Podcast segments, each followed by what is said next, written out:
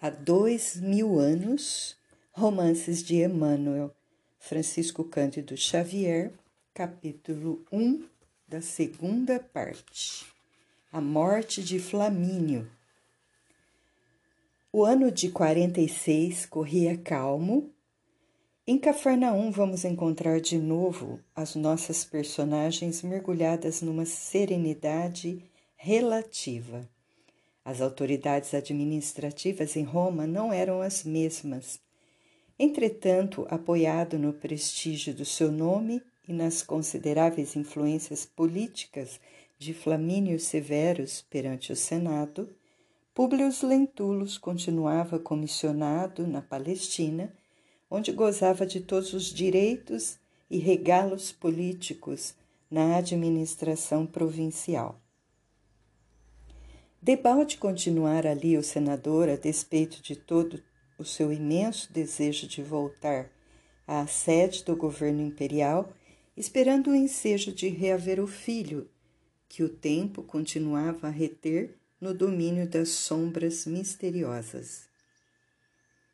Nos últimos anos, perdera por completo a esperança de atingir o seu desiderato, mesmo porque considerava, a esse tempo, Marcos Lentulus deveria estar no seu primeiro período de juventude, tornando-se irreconhecível aos olhos paternos.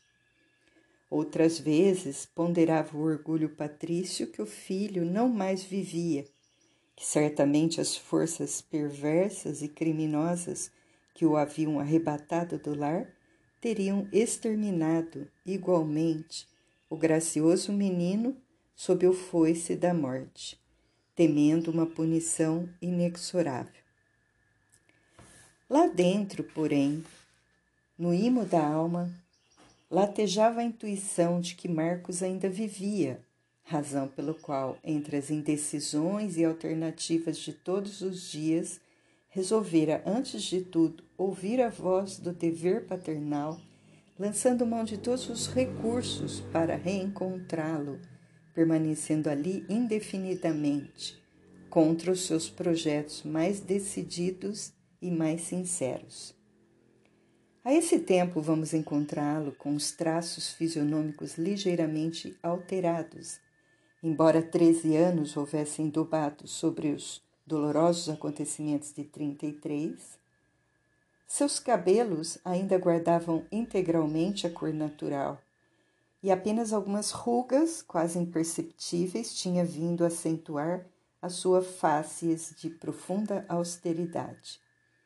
Serena tristeza lhe pairava no semblante, invariavelmente levando-o a isolar-se quase da vida comum para mergulhar tão somente no oceano dos seus papéis e dos seus estudos, com a única preocupação de maior vulto que era a educação da filha, buscando dotá-la das mais elevadas qualidades intelectuais e sentimentais. Sua vida no lar continuava a mesma, embora o coração muitas vezes lhe pedisse reatar o laço conjugal, atendendo a aqueles treze anos de separação íntima, com a mais absoluta renúncia de Lívia a todas e quaisquer distrações que não fossem as da vida doméstica e da sua crença fervorosa e sincera. A sós, pelas recordações mais doces e mais distantes, e nessas horas de introspecção ouvia a voz da consciência que subia do coração ao cérebro como um apelo à razão inflexível, tentando destruir-lhe os preconceitos mas o orgulho vencia sempre com a sua rigidez inquebrantável. Algo lhe dizia no íntimo que sua mulher estava isenta de toda mácula, mas o espírito de vaidade preconceituosa lhe fazia ver imediatamente a cena inesquecível da esposa ao deixar o gabinete privado de Pilatos com vestes de disfarce, ouvindo ainda sinistramente as palavras escarninhas de Fúvia Prócula nas suas calúnias estranhas e ominosas. Lívia, todavia, se configurava num véu de amargura resignada e compassiva, como quem espera as providências sobrenaturais que nunca aparecem no inquieto decurso de uma existência humana.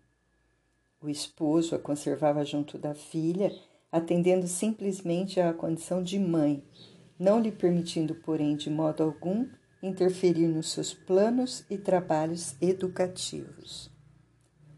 Para Lívia, aquele golpe rude fora o maior sofrimento da sua vida. A própria calúnia não lhe doera tanto, mas o reconhecer-se como dispensável junto da filha do seu coração constituía a seus olhos a mais dolorosa humilhação da sua existência. Era por esse motivo que mais se abroquelava na fé, procurando enriquecer a alma sofredora com as luzes da crença fervorosa e sincera. Longe de conservar as energias orgânicas, tal como acontecera ao marido, seu rosto testemunhava as injúrias do tempo, com a sua pesada bagagem de sofrimentos e amarguras. Na sua fronte, que as dores haviam santificado, pendiam já alguns fios prateados, enquanto os olhos profundos se tocavam de brilho misterioso, como se houvessem intensificado o próprio fulgor de tanto se fixarem no infinito dos céus. Seus traços fisionômicos, embora atestassem velhice prematura, revelavam ainda a antiga beleza, agora transformada em indefinível e nobre expressão de martírio e de virtude. Um único pedido fizera ao esposo quando se viu isolada dos seus afetos mais queridos no ambiente doméstico, longe do próprio contato espiritual com a filha, circunstância que ainda mais lhe afligia o coração amargurado. Foi apenas que lhe permitisse continuar nas suas práticas cristãs em companhia de Ana, que tanto se lhe afeiçoara com aquele espírito de dedicação que lhe conhecemos, a ponto de desprezar as oportunidades que se lhe ofereceram para constituir família. O senador deu-lhe ampla permissão em tal sentido, chegando a facultar-lhe recursos financeiros para atender aos numerosos operários da doutrina que a procuravam discretamente amparando-se nas suas possibilidades materiais pelas, para iniciativas renovadoras. Falta-nos agora apresentar Flávia Lentulha, aos que a viram na infância doente e tímida. No esplendor dos seus 22 anos, ostentava o fruto da educação que o pai lhe dera, com a forte expressão pessoal do seu caráter e da sua formação espiritual. A filha do senador a filha do senador era Lívia, na encantadora graça dos seus dotes físicos, e era Públio Lentulus pelo coração. Educada por professores eminentes que se sucederam no curso dos anos sob a escolha dos severos, que jamais se descuidaram dos seus amigos distantes, sabia o idioma pátrio a fundo manejando o grego com a mesma facilidade e mantendo-se em contato com os autores mais célebres, em virtude do seu constante convívio com a intelectualidade paterna. A educação intelectual de uma jovem romana, nessa época, era sem dúvida secundária e deficiente. Os espetáculos empolgantes dos anfiteatros, bem como a ausência de uma ocupação séria, para as mulheres do tempo em face da incessante multiplicação e barateamento dos escravos, prejudicaram sensivelmente a cultura da mulher romana no fastígio do império, quando o espírito feminino rastejava no escândalo, na depra depravação moral e na vida dissoluta. O senador, porém, fazia questão de ser um homem antigo, não perdera de vista as virtudes heróicas e sublimadas das matronas inesquecíveis das suas tradições familiares, e foi por isso que, fugindo à época, buscou aparelhar a filha para a vida social com a cultura mais aprimorada possível, embora lhe enchesse igualmente o coração de orgulho e vaidade com todos os preconceitos do tempo.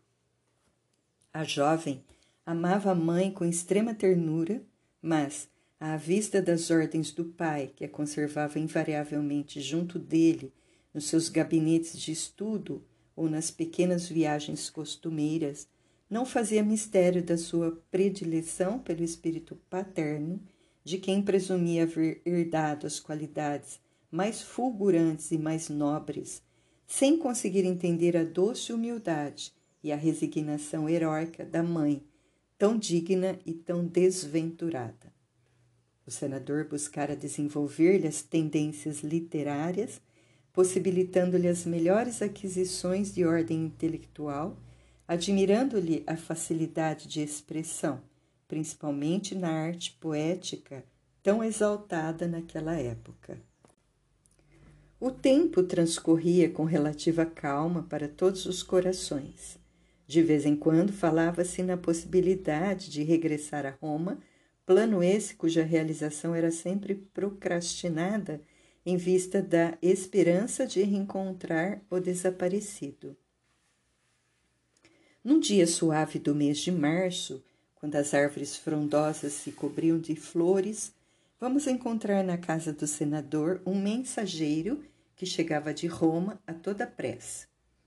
Tratava-se de um emissário de Flamínio Severus que, em longa carta, comunicava ao amigo o seu precário estado de saúde, acrescentando que desejava abraçá-lo antes de morrer. Comovedores apelos constavam desse documento privado, suscitando ao espírito de Públio as mais acuradas ponderações. Todavia, a leitura de uma carta assinada por Calpurnia, que viera em separado, era decisiva.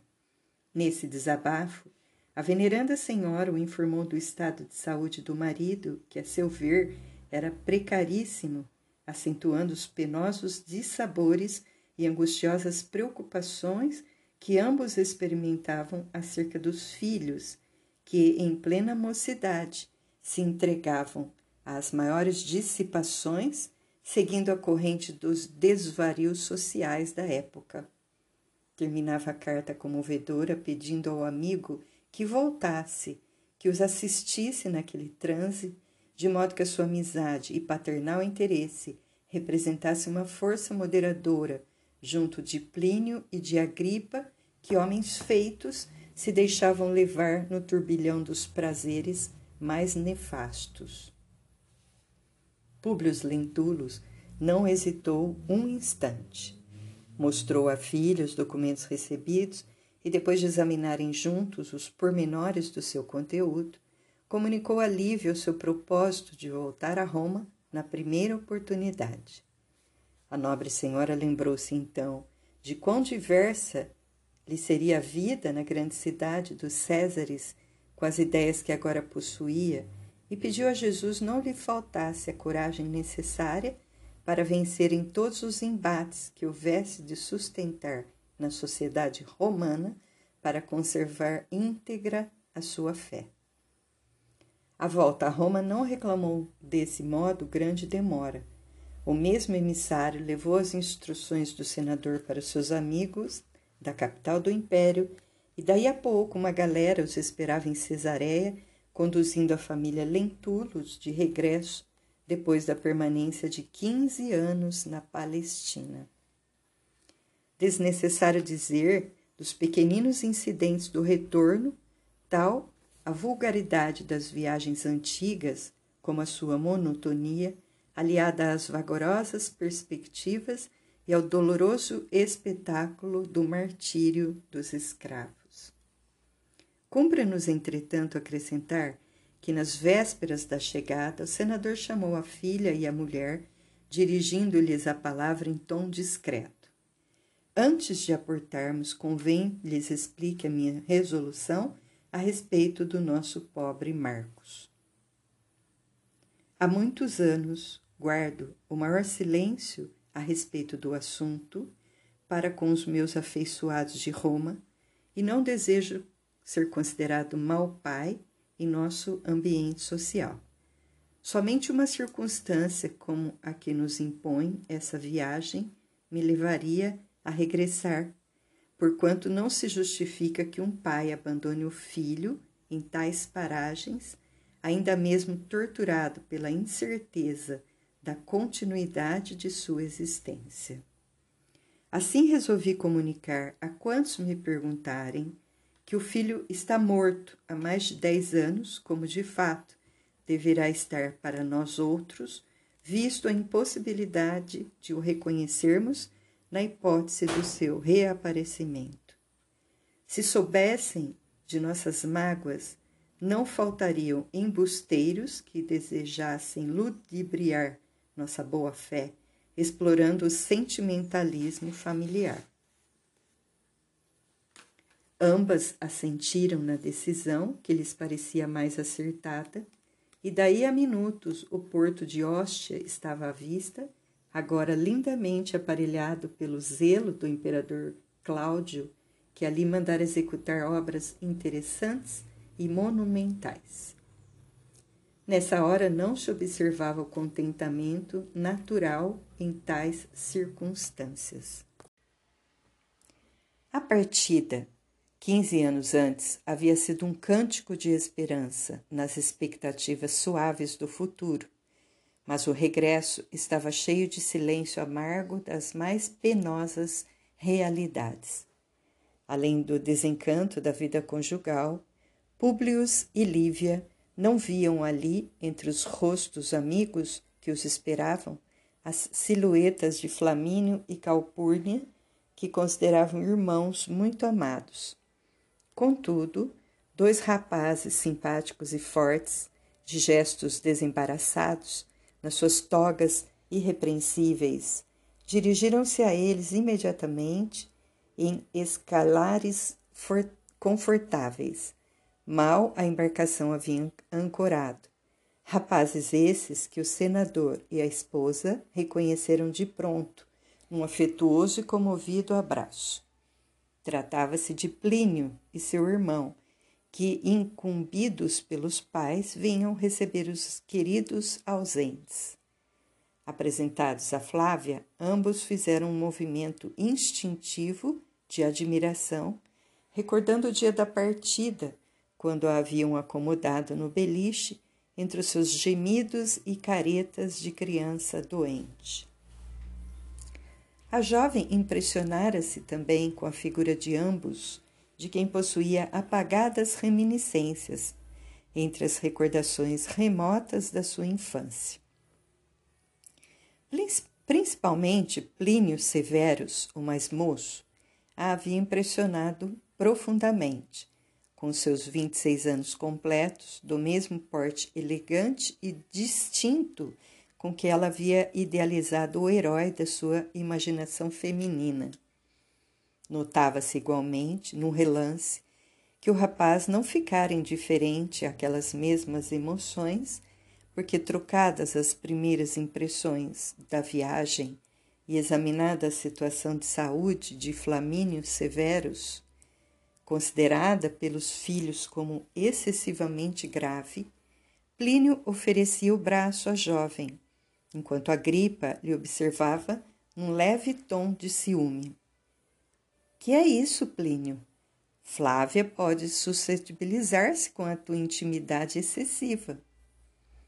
Ora, gripa, respondeu ele com um franco sorriso, estás muito prejudicado pelos formalismos da vida pública Flávia não pode estranhar os nossos costumes, na sua condição de patrícia pelo nascimento, e ademais não nasci para as disciplinas do Estado, tão do teu gosto. A essas palavras ditas com visível bom humor, acrescentou Públio Lentulus, confortado pelo ambiente da sua predileção. Vamos, meus filhos. E dando o braço à esposa, para desempenhar a comédia da sua felicidade conjugal na vida comum da grande cidade, seguido de Plínio, que amparava a jovem no seu braço forte e conquistador em assuntos do coração, desembarcaram junto de Agripa a fim de descansarem um pouco antes de seguirem diretamente para Roma e para o que todas as providências haviam sido tomadas pelos irmãos severos com o máximo de carinho e espontânea dedicação. Lívia não se esqueceu de Ana, providenciando para o seu conforto junto aos demais servos da casa em todo o percurso de caminho que os separava da residência. Em direção à cidade, pensou então o senador que finalmente ia rever o amigo muito amado.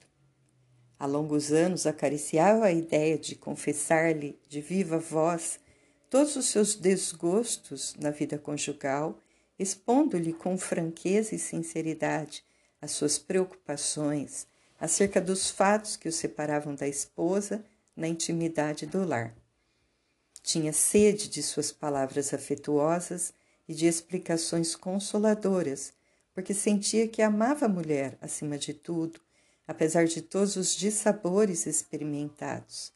Não crendo sinceramente na sua queda, apenas seu orgulho de homem o afastava de uma reconciliação que cada dia se tornava mais imperiosa e necessária.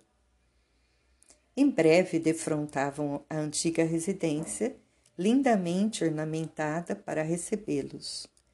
Numerosos servos se movimentavam, enquanto os recém-vindos faziam o reconhecimento dos lugares mais íntimos e mais familiares. Havia quinze anos que o palácio do Aventino aguardava os donos sob o carinho de escravos dedicados e dignos.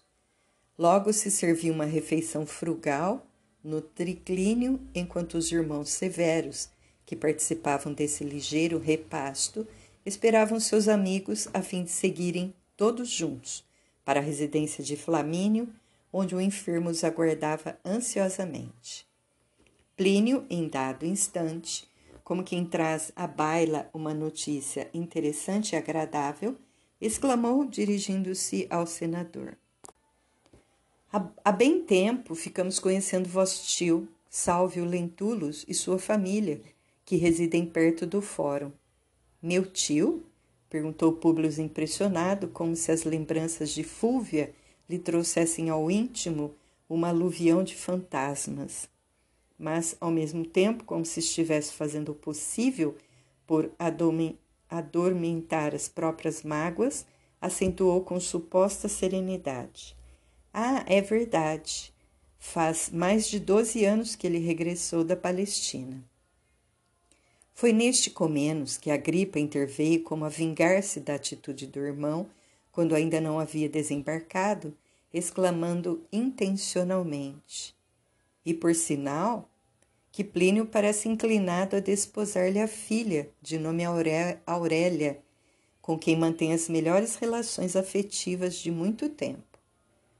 Ao ouvir essas palavras, Flávia Lentulus fitou o interpelado como se entre o seu coração e o filho mais moço de Flamínio já houvesse os mais fortes laços de compromissos sentimentais dentro das leis misteriosas das afinidades psíquicas. Enquanto se passava esse duelo de emoções, Plínio fitou o irmão quase com ódio, dando a entender a impulsividade do seu espírito e respondendo com ênfase, como a defender-se de uma acusação injustificável perante a mulher das suas preferências. Ainda dessa vez, Agripa, estás enganado. Minhas relações com Aurélia não têm outro fundamento além do, da pura amizade recíproca, mesmo porque considero muito remota qualquer possibilidade de casamento na fase atual da minha vida.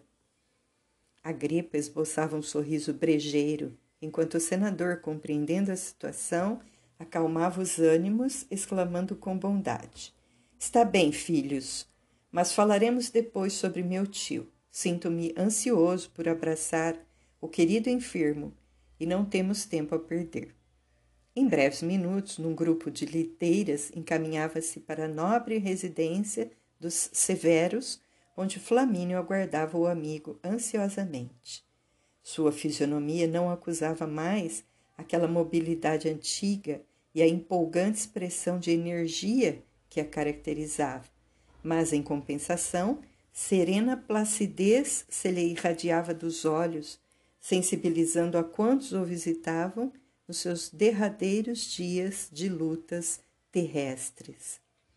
A expressão do semblante era a do lutador derribado e abatido, exausto de combater as forças misteriosas da morte. Os médicos não tinham a menor esperança de cura, considerando o profundo desequilíbrio físico aliado à mais forte desorganização do sistema cardíaco. As menores emoções determinavam alterações no seu estado, ensejando as mais amplas apreensões da família.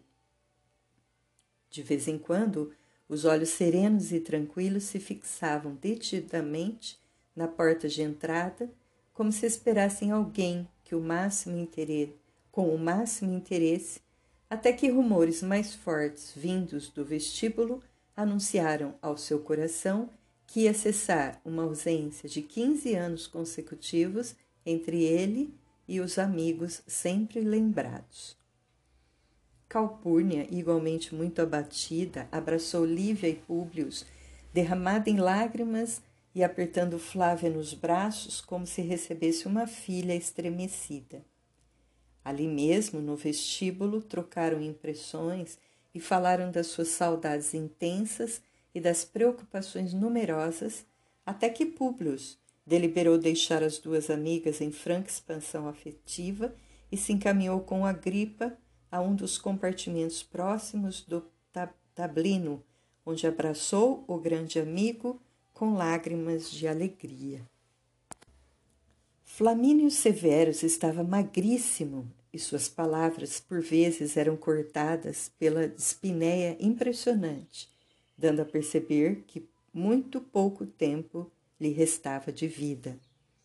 Sabendo da satisfação do pai na companhia íntima do leal amigo, Agripa retirou-se do vasto aposento, onde as sombras do crepúsculo começavam a penetrar caprichosamente, como se o fizessem no silêncio sagrado das naves religiosas. Públio Lentulus se surpreendeu encontrando o velho companheiro em tal estado. Não supunha revê-lo tão despauperado. Agora certificava-se de que era a ele, sim, que competia auxiliá-lo com os seus conselhos, levantando-lhe as forças orgânicas e espirituais com as suas exortações amigas e carinhosas. Uma vez a sós, contemplou o amigo e mentor como se estivesse a mirar uma criança enferma.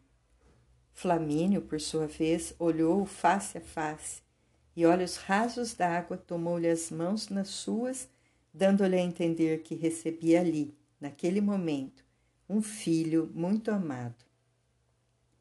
No gesto brando e delicado, procurou sentar-se mais comodamente e, amparando-se nos ombros de Lentulus, murmurou comovidamente ao seu ouvido: Públios, aqui já te não recebe o companheiro enérgico e resoluto doutros tempos.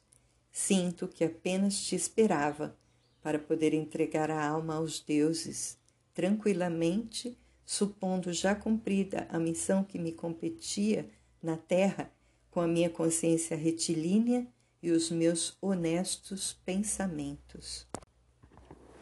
Há mais de um ano, presinto o instante irremediável e fatal que agora, satisfeito o meu ardente desejo, deve estar avizinhando-se com a velocidade do relâmpago.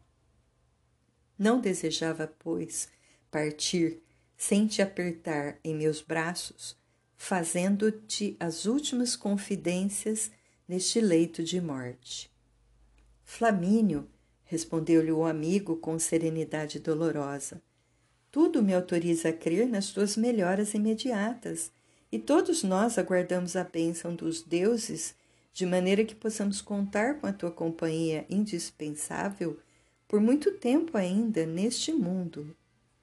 Não, meu bom amigo, não te lutas, não te iludas com essas suposições e pensamentos. Nossa alma jamais se engana quando se avizinha das sombras do sepulcro. Não me demorarei em penetrar o mistério da grande noite, mas acredito firmemente que os deuses me salvarão com as luzes de suas auroras. E deixando o olhar profundo e sereno devagar pelo aposento, como se as paredes marmorizadas se dilatassem ao infinito, Flamínio Severus concentrou-se um minuto em meditações íntimas, continuando a falar como se desejasse imprimir à conversação um novo rumo. Lembra-te daquela noite em que me confiaste os pormenores de um sonho misterioso no auge da tua emotividade dolorosa? Oh, se me lembro, revidou Públio Lentulus, recordando de modo inexplicável não só a palestra remota que resolvera a viagem à Palestina, mas também outro sonho no qual testemunhara os mesmos fenômenos intraduzíveis na noite do seu encontro com Jesus de Nazaré. Ao lembrar-se daquela personalidade maravilhosa, estremeceu-lhe o coração mas tudo fez por evitar ao amigo uma impressão mais forte e dolorosa, acrescentando com aparente serenidade. Mas aqui vem a tua pergunta se hoje estou mais que convicto, de acordo contigo mesmo, que tudo aquilo não passava de simples impressões de uma fantasia sem importância? Fantasia? replicou Flamínio como se houvesse encontrado uma nova fórmula da verdade. Já modifiquei por completo as minhas ideias. A enfermidade tem, igualmente, seus belos e grandiosos benefícios. Retido no leito há muitos meses, habituei-me a invocar a, a, proteção de Temes, de modo que não chegasse a ver nos meus padecimentos mais que o resultado penoso dos meus próprios méritos perante a incorruptível justiça dos deuses até que uma noite tive impressões iguais às tuas. Não me recordo de haver guardado qualquer preocupação com a tua narrativa, mas o certo é que há cerca de dois meses me senti levado em sonho à mesma época da Revolução de Catilina e observei a veracidade de todos os fatos que me relataste há 16 anos chegando a ver o teu próprio ascendente, Públio Lentulus Sura, que era o teu próprio retrato, tal a sua profunda semelhança contigo. Mormente agora que te encontras nos teus 44 anos, em plena fixação de traços fisionômicos. Interessante é que me encontrava ao teu lado, caminhando contigo na mesma estrada de clamorosas iniquidades, Lembro-me de nos vermos assinando sentenças iníquas e impiedosas, determinando o suplício de muitos dos nossos semelhantes. Todavia, o que mais me atormentava era observar-te a terrível atitude, determinando a cegueira de muitos dos nossos adversários políticos e assistindo pessoalmente ao desenrolar das flagelações do ferro em brasa queimando numerosas pupilas para todo sempre aos gritos dolorosos das vítimas indefesas.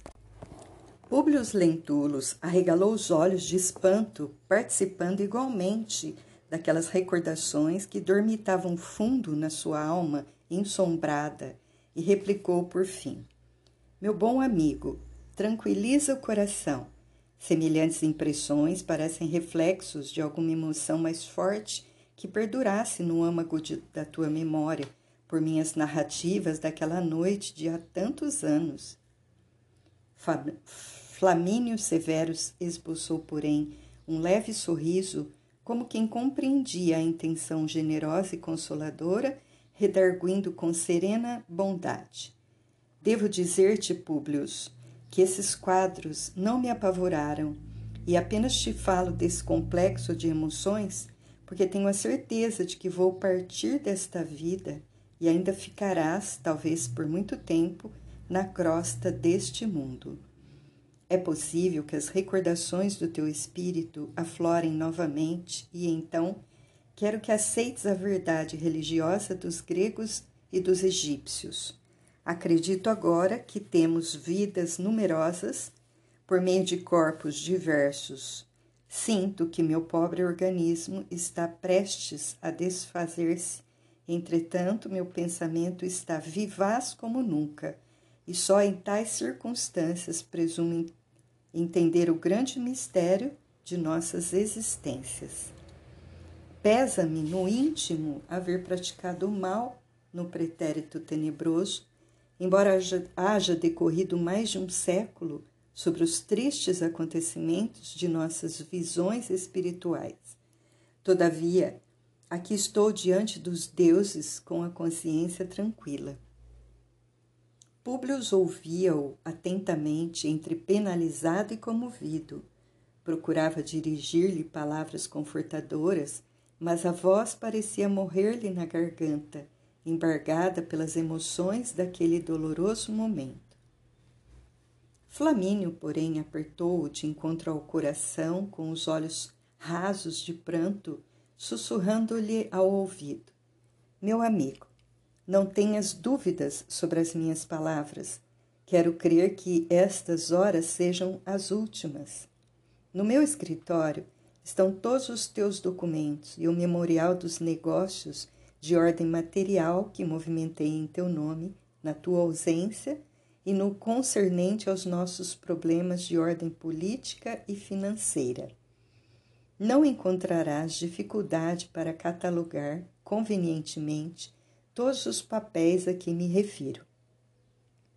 Mas, Flamínio, replicou Públio com enérgica serenidade, acredito que teremos muito tempo para cuidar disso.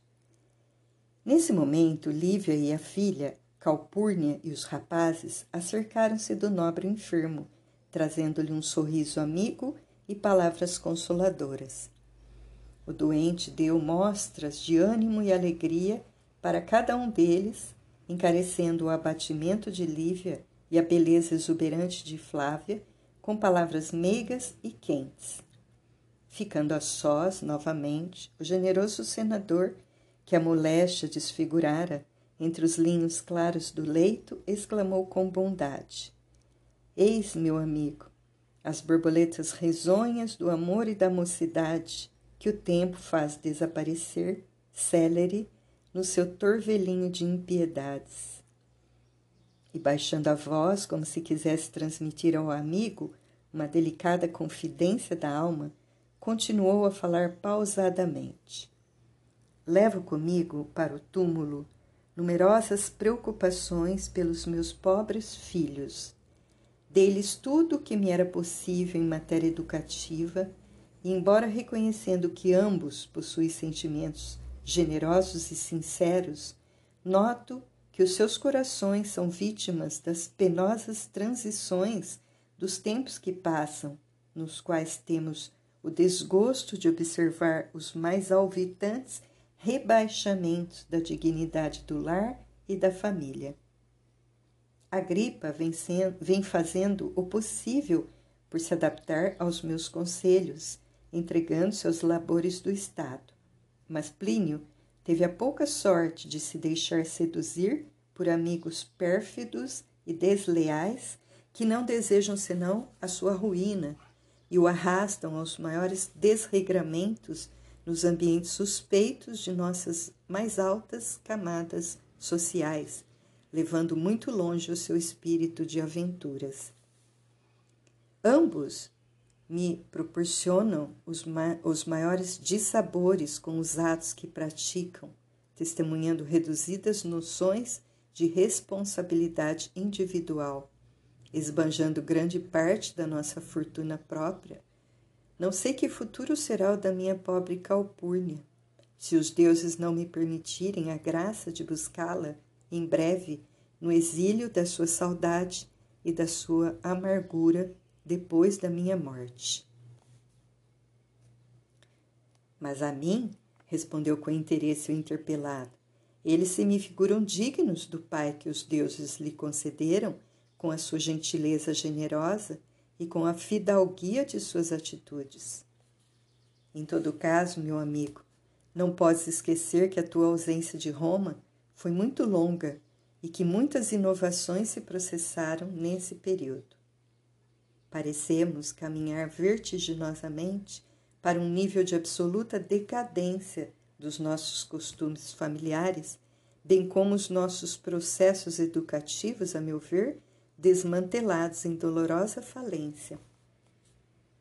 E como se desejasse trazer de novo a conversação para os assuntos de ordem imediata da vida prática, acentuou. Agora que vejo tua filha esplendente de mocidade de energia, renovo, intima, renovo intimamente meus antigos projetos de trazê-la para o círculo da nossa comunidade familiar.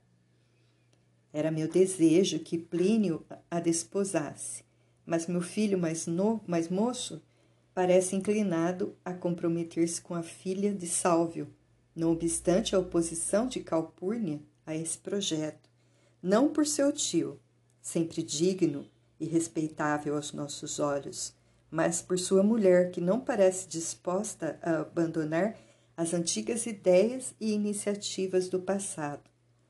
Devo, porém, considerar que me resta ainda a gripa, a fim de concretizarmos as minhas futuras esperanças. Se puderes, algum dia não te esqueças desta minha recomendação in extremis. Está bem, Flamínio, mas não te canses Dá tempo ao tempo, porque não faltará ocasião para discutir o assunto, replicou Públio comovido. Nesse comenos, a gripa entrou na alcova, dirigindo-se ao pai afetuosamente. Meu, meu pai, o mensageiro enviado a Massília, nota do editor atualmente Marcélia, acaba de chegar trazendo as desejadas informações a respeito de Saul. E ele nada nos manda dizer sobre a sua vinda? perguntou o enfermo com bondoso interesse. Não.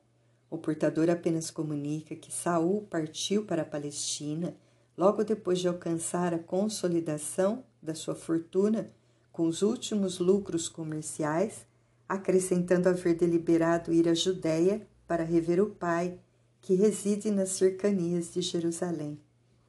Pois sim, disse o enfermo resignado. À vista disso, recompensa o mensageiro e não te preocupes mais com os meus anteriores desejos. Ao ouvi-los, Públio deu tratos ao cérebro para se recordar de alguma coisa que não podia definir com precisão. O nome de Saul não lhe era estranho, com a circunstância de se localizar a residência do pai nas proximidades de Jerusalém, lembrou-se finalmente das personagens de suas recordações com fidelidade absoluta. Rememorou o incidente em que fora obrigado a castigar um jovem judeu desse nome, nas cercanias da cidade, remetendo-o às galeras como punição do seu ato irrefletido e recordando igualmente o instante em que um agricultor israelita fora reclamar a liberdade do prisioneiro, dando-o como seu filho. Experimentando um anseio vago no coração, exclamou intencionalmente: Saul não é não é um nome característico da Judéia? Sim, respondeu Flamínio com serenidade. Trata-se de um escravo liberto de minha casa. Era um cativo judeu, ainda jovem, adquirido por Valério no mercado para as bigas dos meninos, ao ínfimo preço de quatro mil sestércios. Tão bem se ouve, entretanto, nos afazeres que lhe eram comumente designados, que após levantar vários prêmios com as suas proezas no campo de Marte, destinados aos meus filhos, resolvi conceder-lhe a liberdade dotando-o com os recursos necessários para viver e promover empreendimentos de sua própria conta. E parece que a mão dos deuses o abençoou no momento preciso, porque Saul é hoje senhor de uma fortuna sólida, como resultado do seu esforço e trabalho. Públio Lentulus silenciou, intimamente aliviado, pois o seu prisioneiro, segundo notícias recebidas pelos prepostos do governo provincial se havia evadido para o lar paterno, fugindo desse modo à escravidão humilhante. As horas da noite iam já avançadas. O visitante lembrou-se então de que esperava avistar-se com Flamínio para uma palestra substanciosa e longa a respeito de múltiplos assuntos, como, por exemplo, a sua penosa situação conjugal, o desaparecimento misterioso do filhinho, o seu encontro com Jesus de Nazaré. Mas observava que Flamínio estava exausto sendo justo e necessário adiar suas confidências amargas e penosas. Foi então que se retirou do aposento para esperar o dia seguinte, cheio de esperanças consoladoras.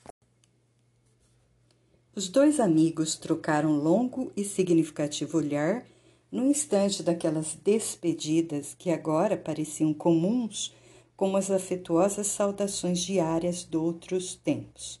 Confortadoras exortações e promessas amigas foram trocadas entre expressões de fraternidade e carinho, antes que Calpurnia reconduzisse as visitas ao vestíbulo com a sua bondade generosa e acolhedora. Todavia, nas primeiras horas da manhã seguinte, um mensageiro apressado parava à porta do palacete dos Lentulos com a notícia alarmante e dolorosa. Flamínio Severus piorava inesperadamente, sem que os médicos dessem aos seus familiares a menor esperança. Todas as melhoras fictícias haviam desaparecido. Uma força inexplicável lhe desequilibrara a harmonia orgânica sem que remédio algum lhe paralisasse as aflições angustiosas. Dentro de poucas horas, Públio Lentulus e os seus se encontravam de novo na vivenda confortável dos amigos. Enquanto penetra ele ansioso no quarto do velho companheiro de lutas terrestres, Lívia, na intimidade de um apartamento, dirige-se a Calpurnia nestes termos: Minha amiga, já ouviste falar em Jesus de Nazaré? A orgulhosa matrona, que não perdia a linha de suas vaidades em família, ainda nos momentos das mais angustiosas preocupações, arregalou os olhos, exclamando: Por que me perguntas? Porque Jesus, respondeu Lívia humildemente, é a misericórdia de todos os que sofrem, e não posso esquecer-me da sua bondade agora que nos vemos em provações tão ásperas e tão dolorosas. Suponho, querida Lívia, redarguiu Calpurnia gravemente, que esqueceste todas as recomendações que te fiz antes de partires para a Palestina, porque pelas tuas advertências estou deduzindo que aceitastes de boa fé teorias absurdas da igualdade e da humildade, incompatíveis com as nossas tradições mais vulgares, deixando-te levar nas águas enganosas das crenças errôneas dos escravos. Mas não é isso. Refiro-me à fé cristã que nos anima nas lutas da existência e consola o coração atormentado nas provações mais ríspidas e mais amargosas. Essa crença está chegando agora à sede do império e, por sinal, tem encontrado a repulsa geral dos nossos homens mais sensatos e ilustres. Eu, porém, conheci Jesus de perto, e a sua doutrina é de amor, de fraternidade e de perdão. Conhecendo os teus justos receios por Flamínio, lembrei-me de apelar para o profeta de Nazaré, que na Galileia era a providência de todos os aflitos e de todos os sofredores. Ora, minha filha, sabes que a fraternidade e o perdão das faltas não se compadecem de modo algum com as nossas ideias de honra, de pátria e de família, e o que mais me admira é a facilidade com que Públio te permitiu tão íntimo contato com as concepções errôneas da Judéia, a ponto de modificares tua personalidade moral, segundo me deixas entrever. Todavia, ia Lívia esclarecer da melhor maneira os seus pontos de vista com respeito ao assunto, quando a gripa entrou inopinadamente no gabinete, exclamando com a mais forte emoção: minha mãe, venha depressa, muito depressa. meu pai parece agonizante. No átimo, ambas penetraram num aposento do moribundo, que tinha os olhos parados, como se fora cometido inesperadamente de um delíquio, delíquio irrefreável. Públio Lentulus guardava entre as suas as mãos do moribundo, mirando-lhe ansiosamente o fundo das pupilas. Aos poucos, porém, o tórax de Flamínio parecia mover-se de novo aos impulsos de uma respiração profunda e dolorosa. Em seguida, os olhos revelaram forte clarão de vida e consciência, como se a lâmpada do cérebro se houvesse reacendido no movimento derradeiro. Contemplou em torno os familiares e amigos bem-amados que se debruçavam sobre ele, inquietos e ansiosos. Um médico muito amigo que o assistia invariavelmente, compreendendo a gravidade do momento, retirava-se para o átrio, enquanto em volta do agonizante somente se ouvia a respiração opressa dos nossos conhecidos destas páginas. Flamínio passeou o olhar brilhante e indefinível por todos os rostos, como se procurasse mais detidamente a esposa e os filhos, exclamando em frases entrecortadas: Calpurnia, estou na hora extrema e dou graças aos deuses por sentir a consciência desanuviada e tranquila. Esperar-te-ei na eternidade. Um dia, quando Júpiter houver por bem chamar-te ao meu lado. A veneranda senhora ocultou o rosto nas mãos, dando expansão às lágrimas, sem conseguir articular palavra. Não chores, continuou ele, como a aproveitar os momentos derradeiros. A morte é uma solução quando a vida já não tem mais remédio para as nossas dores. E olhando ambos os filhos que o contemplavam com ansiedade, de olhos lacrimejantes, tomou a mão do mais moço, murmurando: Desejaria, meu Plínio, ver-te feliz, muito feliz.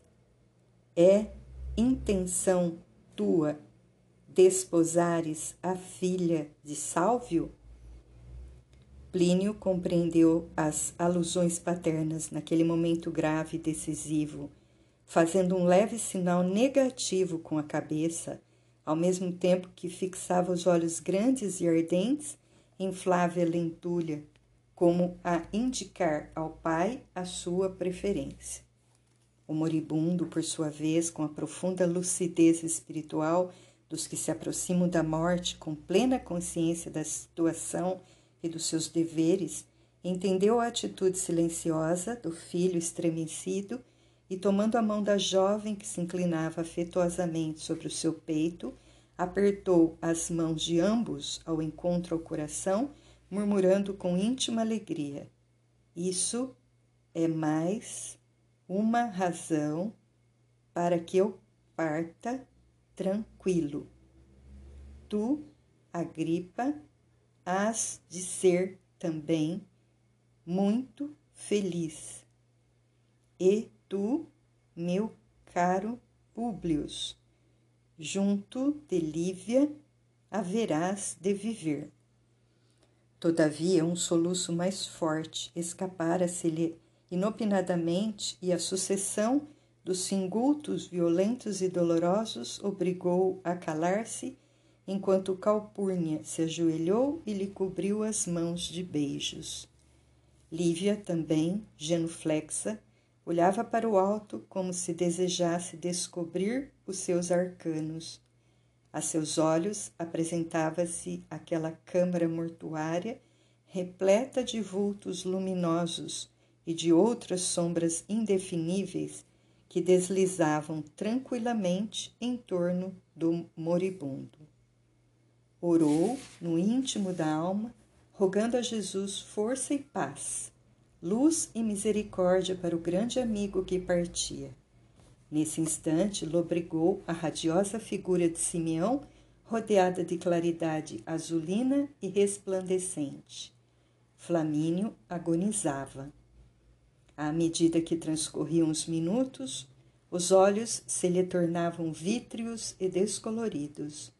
Todo o corpo trasudava um suor abundante que alagava o linho alvíssimo das cobertas. Lívia notou que todas as sombras presentes se haviam também ajoelhado e somente o vulto imponente de Simeão ficara de pé, como se fora uma sentinela divina colocando as mãos radiosas na fronte abatida do moribundo. Notou então que seus lábios se entreabriam para a oração, ao mesmo tempo que doces palavras lhe chegavam nítidas aos ouvidos espirituais. Pai nosso que estás no céu, santificado seja o teu nome. Venha a nós o teu reino de misericórdia e seja feita a tua vontade, assim na terra como nos céus. Nesse instante, Flamínio Severus deixava escapar o último suspiro.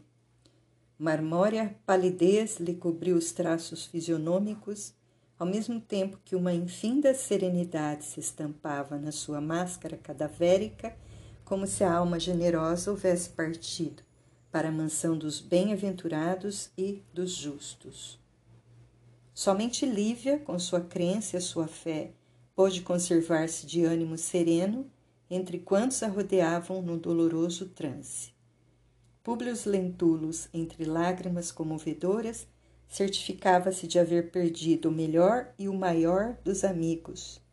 Nunca mais a voz de Flamínio lhe falaria das mais belas equações filosóficas sobre os problemas grandiosos do destino e da dor nas correntes intermináveis da vida. E quando se abriam as portas do palácio para as homenagens da sociedade romana, e enquanto se celebravam solenes exéquias implorando a proteção dos manes do morto, seu coração de amigo considerava a realidade dolorosa de se haver rasgado para sempre uma das mais belas páginas afetivas no livro da vida dentro da escuridão espessa e impenetrável dos segredos de um túmulo.